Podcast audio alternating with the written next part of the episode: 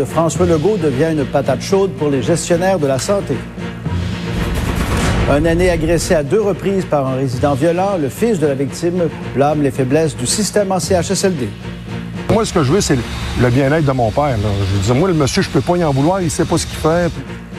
Ça va de plus en plus mal pour l'ancien chef péquiste André Boisclair. Le SPVM s'intéresse à une autre plainte dans une affaire présumée d'agression sexuelle. Canada, 108. Un vote gênant pour le Canada. Comment Justin Trudeau explique-t-il sa défaite aux Nations unies? L'obtention de ce siège n'a jamais été une fin en soi,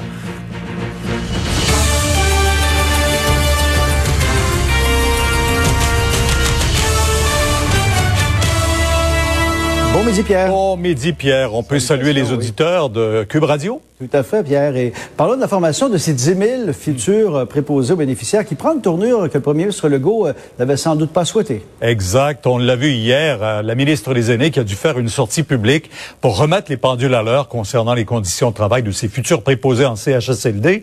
Euh, Denis, encore aujourd'hui, Marguerite Blair affirme que la promesse quant au salaire et au nombre d'heures de travail sera respectée. C'est assez simple. Hein? Euh, c'est 49 000 par année, temps complet, non négociable. Et euh, le, premier ministre l'a dit, la ministre Blais le dit. Alors euh, que les directeurs de CIS et de SIUS le prennent pour acquis, ce n'est pas une question de, de choix ou autre, c'est une obligation.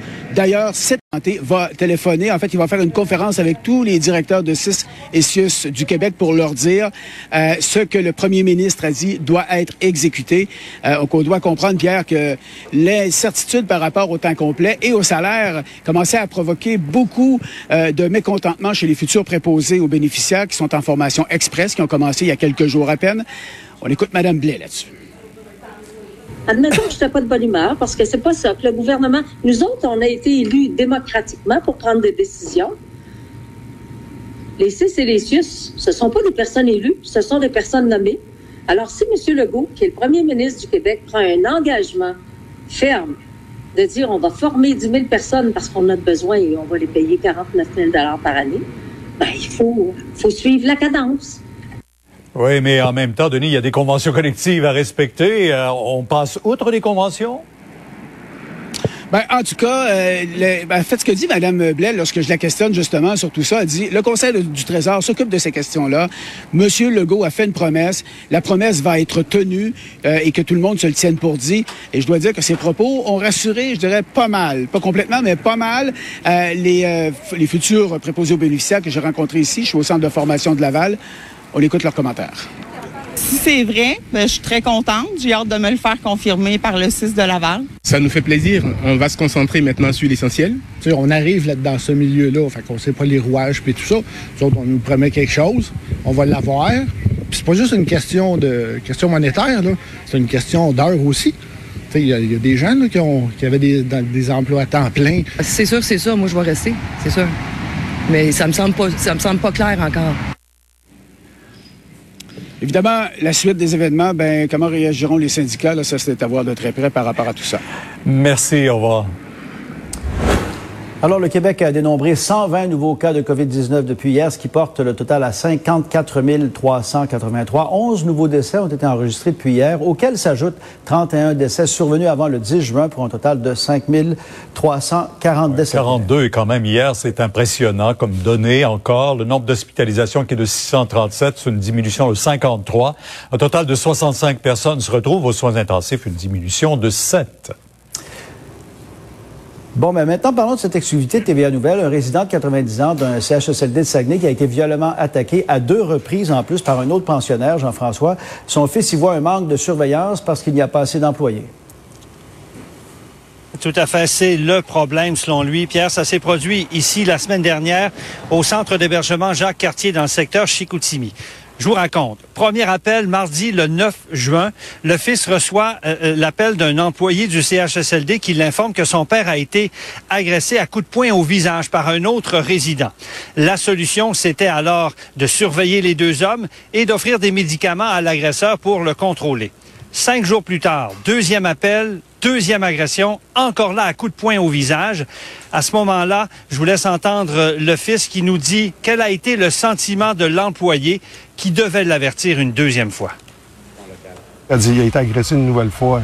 Puis là, elle dit, je suis vraiment mal à l'aise de vous appeler, puis je suis gêné. Coup de poing au visage, il était fendu euh, au menton. La, la, la, la, madame, elle me dit, il était un peu moins blessé, mais là, un peu moins. Moi, c'est une fois, c'est une fois de trop. Quand on voit les photos de mon père qui a 90 ans, qui a les blessures, tu jurais qu'il a fait un match de boxe avec euh, Mohamed Ali, ça n'a aucun sens. Moi, ce que je veux, c'est le bien-être de mon père. Là. Je dis, moi, le monsieur, je peux pas y en vouloir, il sait pas ce qu'il fait. Puis... Ouais, c'est triste pour une famille, Jean-François. Bon, on comprend, il veut que ça change, plus de protection. Tout à fait. La deuxième solution a été de transférer l'agresseur dans une autre aile du même CHSLD, mais c'est impossible. Le contact est impossible maintenant entre les deux hommes. Donc, il ne veut pas blâmer la direction. Le gros problème, selon lui, c'est le manque de ressources, le manque de personnel pour surveiller tout le monde. Mm -hmm. Il s'adresse directement à François Legault en lui disant respectez votre promesse sur les futures maisons des aînés Oui, et oui, écoutez oui. le commentaire qu'il a envers la ministre responsable des aînés, Marguerite Blais, qu'il dit avoir souvent entendu aimer les aînés. Je veux pas qu'elle me dise un jour, je vous aime, euh, je suis devenu un aîné, je vous aime. Non, non. J'ai pas, moi, j'ai pas besoin de ça. J'ai besoin de monde qui s'occupe de mon père. Arrête de les aimer, occupe-toi-en comme il faut. J'en veux pas à la direction là-bas. Les employés, au contraire, là, les, les, les, personnes qui travaillent là, là les filles là, sont gentilles. Moi, je veux pas. C'est des tapes dans le dos qui ont besoin de ces gens-là. Moi, mon père, il a toujours été bien traité par les préposés là-bas. Là. Mais c'est le nombre. Ils sont pas assez. C'est ça que je déplore. On dirait que la, société québécoise ont réalisé, là, quand le COVID est arrivé, ils n'étaient pas au courant de ce qui se passait dans nos, dans nos CHSLD. On s'est fait mettre le nez dedans. Là. M. Blanchette ne portera pas plainte ni au CIUS ni à la police, car selon lui, l'agresseur ne pourrait pas être tenu responsable. La ministre Blais va peut-être réagir. Merci. Bonne journée. Norway, 130. Ireland, 128. Canada, 108. Ça, c'était hier à New York. Le Canada subissait une défaite contre la Norvège et l'Irlande pour obtenir un siège au Conseil de sécurité des Nations Unies.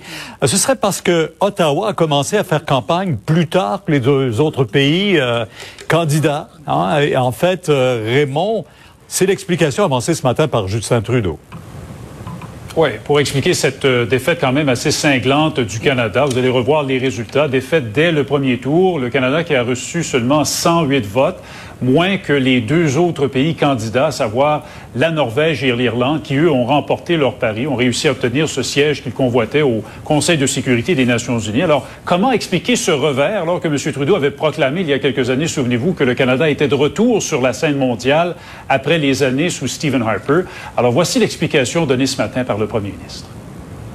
Je pense qu'on savait très bien d'entrer dans cette course que euh, les, nos deux compétiteurs, euh, Norvège et l'Irlande, avaient quatre ou cinq ans de plus pour travailler à l'avance de, de nous. On, a- on est rentré seulement il y, a, il quatre ans et demi euh, et on a regagné beaucoup de terrain, mais finalement euh, ça a été euh, ça a été trop de, de recul pour pouvoir euh, l'avoir. C'est sûr que c'est une déception, mais ce qu'on a pu faire au cours des dernières années en étant plus engagé euh, sur l'échiquier mondial a apporté des résultats positifs pour les Canadiens. Mais d'autres, ils voient plutôt un échec personnel de M. Trudeau, Raymond. Parce que M. Trudeau s'est beaucoup investi personnellement dans cette campagne. Il a multiplié les appels, notamment. Euh, on peut écouter à ce sujet un ex-ambassadeur, de même que le chef du Bloc québécois, Yves-François Blanchet.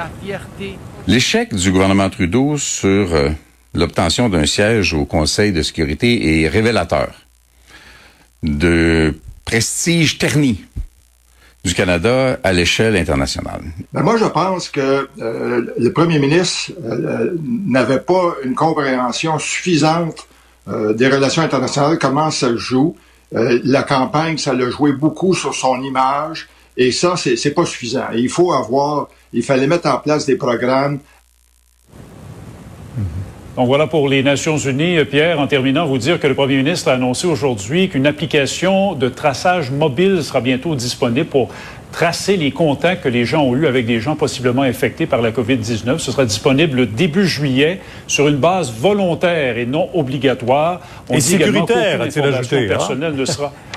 Il a insisté là-dessus. Aucune information personnelle ne sera emmagasinée. Euh, plus de détails là-dessus euh, au cours de l'après-midi. Merci, Raymond. Au revoir.